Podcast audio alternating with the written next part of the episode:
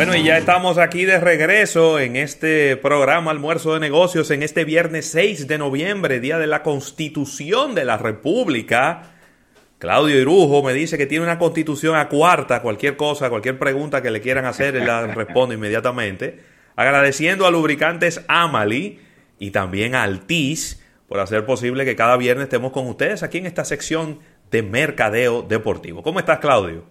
Bien, habría que preguntarse cuál de las constituciones, como le han hecho tantas modificaciones. sí, aquí se colecciona, se colecciona constituciones. Sí, sí, sí. sí. ¿Qué quieres? ¿De qué año? ¿Qué edición tú tienes ahí, hermano? Miren, saludando, saludando y, y, nada, ya llegamos a otro viernes. Eh, este año eh, no, no llegan los viernes, llegamos a los viernes. Exactamente. Este año ha sido Mira, Claudio, se ha ido calentando el tema de las notas de prensa, de informaciones de los equipos del béisbol invernal, donde están anunciando refuerzos, eh, participación de jugadores eh, tanto nativos como, eh, como refuerzos internacionales. O sea, se ha ido calentando la cosa. Yo, yo creo, yo creo que, de hecho, con el programa que tuvimos la semana pasada, nos dimos cuenta que se le ha incrementado, como a todos, se le ha, incrementado el trabajo. Incrementado el trabajo a los, a los equipos, sí. pero claro. a todo, porque eh, tener que adaptar un... Mire, señores, ponerse de acuerdo dos gente es difícil. Imagínate tener que poner toda una estructura. Seis equipos. Tema, seis equipos, eh, reglas. O sea, yo no, eh, no quisiera estar en los zapatos de los de los organizadores. La realidad es, y sobre todo con una amenaza de, tratar de mantener el equipo saludable. Eso no es nada. Claudio, y felicitar a los seis equipos también, porque quizás la opción más fácil este año era que no se realizara ninguna temporada. ¿eh? Olvidémonos de eso para el año que viene. y con, y con esa revelación, para pasar contigo, con esa revelación de ese importante préstamo que se está tomando a, a Banreservas, para preservar esta temporada, de verdad que me quito el sombrero ante los seis equipos, incluyendo al Licey. Me has dado el pie de apoyo para tocar un tema que hoy quería tratar, pero te respondo eh, rápidamente lo que indicas. O sea, yo creo que las felicitaciones es al deporte. Lo he dicho desde un inicio. Es la única industria del entretenimiento que logró no porque las otras no quisieran, por, dije, por eso digo que logró activarse con las medidas de seguridad, pero no abandonó el, el, el, ocio que necesita un pueblo, sobre todo en momentos como los que se están viviendo. Así que hay que quitarse el sombrero no solamente con la Lidón, sino con la NBA, con la MLB, con los equipos de fútbol que fueron, que, que si se puede decir, son en, los, eh, en las zonas que más afectadas han sido por la pandemia. Es verdad. Ellos han seguido jugando. Ellos fueron lo que yo diría que trazaron la pauta de cómo se debía hacer un, eh, eh, un torneo. Fueron los primeros que quitaron el público. Fueron los primeros que capitalizaron el hecho de no tener público. O sea, todo eso. Decisiones valientes. Hay que agradecer esa valentía. Y decía que que me diste el pie de apoyo, porque no podemos, nadie en esta semana, nadie que, que, que se sienta un poco actualizado, puede dejar de tocar el tema de las elecciones de los Estados Unidos. Claro.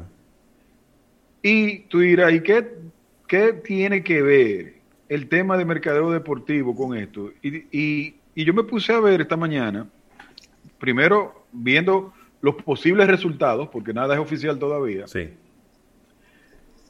Y me puse a analizar que nadie puede negar que la política siempre ha tenido una incidencia en el deporte, desde sus inicios. Pero claro. el pan y circo de, de, de, los romanos eran las carreras de caballo, la, de donde nace, de, hecho, las Olimpiadas. Si nos vamos a los años 30, cuando Hitler trató, trató de, promover el, nazismo y la, y la eh, eh, supremacía blanca basada en sus atletas. Sí, señor. O sea, la política siempre ha tenido un impacto en el deporte para calmar pueblos, para tapar algunos, eh, eh, tapar temas de corrupción, tapar la calidad de vida que, llevamos. Y eso yo creo que no es un secreto para nadie. O sea, en nuestro país, independientemente cuál haya sido el, el, gobierno de turno, se trata de garantizar el tema del béisbol, que es nuestro deporte rey. Eh, en este caso, es loable mm, porque no se trata de tapar nada, sino de que no nos quiten un entretenimiento. Claro. Por ende, yo decir que hay incidencia de la política en el deporte es como descubrir el agua caliente. Lo que sí es diferente ahora, señores, es que ha tenido un giro. Y el giro es el siguiente, y ese es el debate que yo quería traer hoy al programa. Y que ojalá el público pudiera participar. Porque el deporte ahora es el que está incidiendo en la política. Sí. Se viraron las cosas. Podemos poner muchísimos ejemplos, pero el que vamos a tocar ahora son las recientes elecciones en los Estados Unidos. Los deportistas asumieron un papel activo en las decisiones políticas de su país. Inclusive, inclusive poniendo en juego, valga la redundancia, el tema de los ratings y de la aceptación de sus propios fanáticos por ello tener, eh, tomar posición de un bando o del otro. Reforzando lo que dices, Claudio, inclusive una cantidad enorme de productos de merchandising que tienen que ver con deporte y política ligados, que eso tú no lo veías en años anteriores, eso, Sí. Entonces, yo, yo traje el tema porque anteriormente yo mismo confieso que toqué el tema de una manera tal vez un poco ligera desde mi parecer, y era que yo decía que me preocupaba el hecho de tú como deportista de un equipo o, algún atleta de renombre, asumir posiciones. ¿Por qué? Porque, como vimos, por ejemplo, en la pasada serie mundial, tuvimos una baja en, en, el, en, el, los ratings. En los ratings, y no estamos diciendo que haya sido a consecuencia de eso, pero entre las encuestas que se hacían, habían fanáticos que decían que cuando prenden un televisor para ver un tema de entretenimiento como es el deporte y que también le mezclen el tema de política, afecta. Pero, pero viendo ya un poquito más eh, a fondo el tema, si en la política te ha utilizado siempre como una herramienta de evasión de presión o de ocultar situaciones, yo creo que eso habla muy bien del desempeño que ha tenido el atleta o el deporte, que ahora esa misma herramienta es la que le exige a los gobiernos la transparencia y el portarse bien. Y, no me estoy contradiciendo. Si lo vemos desde el punto de vista, yo creo que de, de lo, que se, de, lo, de lo que se logra, aún estemos de acuerdo o no, yo pienso que el factor que ha hecho que la política no se pueda aprovechar del, deporte y que el deporte sí puede incidir en las decisiones políticas es el mercadeo deportivo, Ravelo Sí, sí, sí. Sí, es cierto. Porque anteriormente tú tenías un atleta que simplemente lo preparaban para ganar o para perder. Esa era su, su vida útil. Ya los atletas son marcas, son entes sociales que definen políticas o definen posiciones acerca de una política social desde problemas de racismo, desde problemas de discriminación, de equidad. Ojo, no, no estoy diciendo que todas tengan la razón, pero no podemos pensar que un individuo que es un ser humano que está haciendo un, un, desempeño deportivo no tenga derecho a decir esto no me gusta y esto no me parece correcto. A dar su opinión. Y, que salga del ámbito del deporte y que salga del ámbito del deporte, porque si se justifica, siempre han habido activistas deportivos que defienden su posición desde, desde su ambiente deportivo, desde su disciplina. Por ejemplo, los sindicatos para los equipos, o como por ejemplo el de la MLB, eso es una, eso es una organización política pero concentrada solamente en decisiones deportivas. Ahora, lo que yo he querido traer aquí es que esto ha trascendido a políticas de países.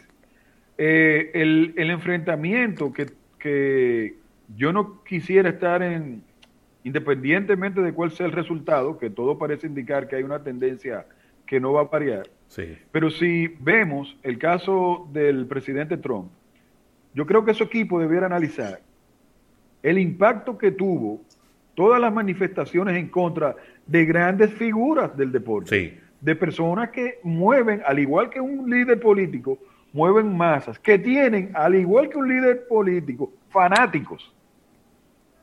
No es que me siguen nada más, es que hacen lo que yo digo y yo dije que eso no está bien bajo su juicio de valor. Claro. Así que a mí me parece interesantísimo inclusive profundizar en, más adelante también, ver cuáles han sido los países que se han visto afectados con este tipo de, de accionar de las, de las diferentes ligas. Y, si, y si esto que se acaba de ver en Estados Unidos se puede replicar se pudiera replicar en otras partes del mundo. En otras partes del mundo. Solamente la única variable que deben tener esos países es que hayan atletas con nombre. Porque si es un país donde tú tienes equipos donde no hayan atletas de renombre, difícilmente, difícilmente tú logres que se te tome en cuenta. Pero cuando habla una superestrella, acaban de demostrar que impacta en las decisiones. Sí, sí, sí. A mí todo, a mí todo lo que planteas, Claudio, me, genera muchas preguntas y muchas incertidumbres al mismo tiempo, porque si bien es cierto que, que todo esto, que todo esto ha salido de manera orgánica por las mismas situaciones sociales que han venido ocurriendo, sobre todo en Estados Unidos, que es quien enciende la llama de, todo este tema de la política y, y, los deportes. A mí lo que me, lo que me da temor es que como la política y el deporte es pasión, esta, esta pasión no tenga un balance dentro de, dentro de lo que, dentro de la conversación y que esto se salga de control y al final se vea afectado el negocio, se vea afectado los, los fanáticos y que no sepamos en algún momento en, en qué estamos, si es en un evento deportivo o en una manifestación cómo parar y, cómo generar algún tipo de, no quizás reglas, pero de, protocolos o no sé, para que esto no se salga de control. Yo entiendo tu posición, pero creo, creo, y le daría el voto de confianza a estas nuevas generaciones que nos siguen, o sea, que, que van después de nosotros, y es apostar a que estas decisiones de interferir con, su, con opiniones, de la manera que hasta ahora lo han hecho, que no han tratado, han tratado de que no generen en hechos violentos, aunque hay fanáticos que lo hacen. Aquí, los fanáticos pelean por cualquier cosa. No, no, no digo yo que van a pelear por posiciones políticas. Un fanático pelea por un strike. O sea que eso no podemos echarle la culpa simplemente al, al, atleta. Lo que yo pienso, eh, Rafa, es que tanto el deporte como la política son actividades nobles. Quienes que las dañan son los que se involucran en cosas que no debieran ser y le ponen el título.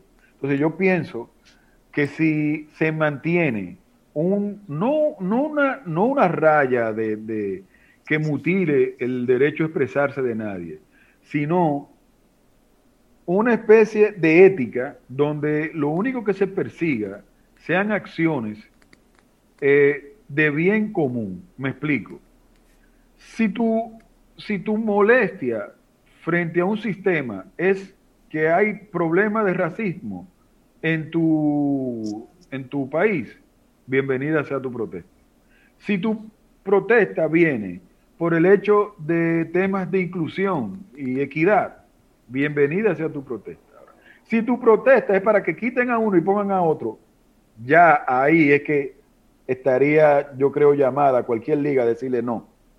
O sea, esa parte no te la podemos aceptar, porque ya no se están hablando de criterios de, justicia ni de, ni de de, bien social, sino de preferencias. Y eso, eso es lo que tendríamos que cuidar en el deporte.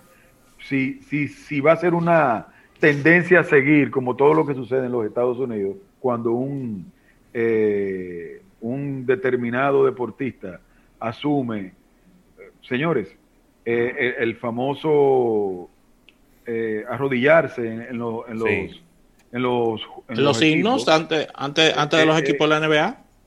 En, un momento se vio, en un momento se vio y todos lo criticamos y, hubo, pero, pero yo creo que la consecución de lo que eso origina es aplaudible. Sí. Y mira, alguien mencionó aquí, eh, Sandy Victoriano mencionó a, a Mohamed Ali en los años 60. Yo creo que no podemos minimizar el impacto que tuvo Mohamed Ali en, en, el, en la lucha por los derechos eh, civiles en los Estados Unidos.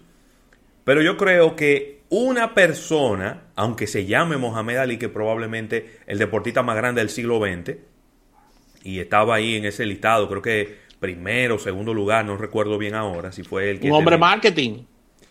Pero no es lo mismo que lo haga una liga completa, como lo hizo la NBA, a que lo haga un solo deportista, ¿no? Claro, el boxeo es un deporte individual, no podemos ser injustos con Mohamed Ali, porque él no podía traer a su equipo. Eh, no, no, además, además Mohamed Ali no era ni siquiera presidente de un gremio de boxeadores, él era un boxeador individual. pero que lo que digo es que cuando es un deporte de equipo, quizá el impacto es mucho mayor. Y si a ese deporte de equipo la liga le da ese soporte, pues todavía aún más. ¿eh? Esa es la diferencia, porque eh, respondiéndole a Victorino, que excelente su contribución, porque no estamos diciendo que no, haya, ah, no hayan existido deportistas que hayan enfrentado de manera valiente cualquier incidencia o, doctrina, por ejemplo, cuando, en el caso de que mencioné de las Olimpiadas, cuando, cuando Hitler trató de promover, eh, el, corredor, el, que ganó las cuatro medallas. Eh. Sí, eh, ¿cómo era que se llamaba ese muchacho? sí, sigan hablando, yo lo busco ahora. Eh, o sea, esa persona con su simple, con lo que logró y, la dignidad con lo que se lo manejó, eh, es ya es un individuo que está tomando ah, una posición en defensa de minorías. O sea, ese, esa no, ese no era el, sentir de lo que estábamos hablando ahora, sino que ahora, ahora, el deporte en sí, no una figura eh, que defienda, porque por ejemplo, la tenista la eh, ustedes que son Serena, Serena Williams. No, Serena Williams no, la, la, la rubita, la de los eh, la rati, la Carapova. Ay, Dios mío. Que era una defensora del tema de, de, de, LGTB. Eh. Ah, Martina Navratilova. Martina, Navratilova. Tomó, tomó eh, una causa y la llevó con dignidad hasta, su, hasta donde ella entendió que debía llevarlo en un momento muy difícil. O sea, vamos a encontrar muchísimos ejemplos de, deportistas activistas. Mira, el, atleta era Jesse Owens. Jesse Owens. Jesse Owens. Estrella. Exacto. Entonces, si tú ves, tú, tú vas a encontrar infinidad de deportistas que han asumido causas sociales, inclusive sin asumirlas a veces, simplemente por representar una minoría, ya ellos eh, llevaban un, un, mensaje positivo a la sociedad. Lo que estamos viendo ahora es deportes, equipos enteros, ligas, ligas enteras, asumiendo posiciones para que se, eh, reflejen en los resultados de elecciones. Eso no lo habíamos visto. Debemos despedir en, en, radio, vamos a quedarnos unos minutitos más en nuestro quiero que hablemos, Yo quiero que hablemos de este estadio, de este estadio de béisbol, que no es un estadio, es una ciudad deportiva lo que se está planeando hacer en Santo Domingo Este. Muy bien. Y Así que agradeciendo a Lubricantes Amali, vamos a seguir la conversación en breve.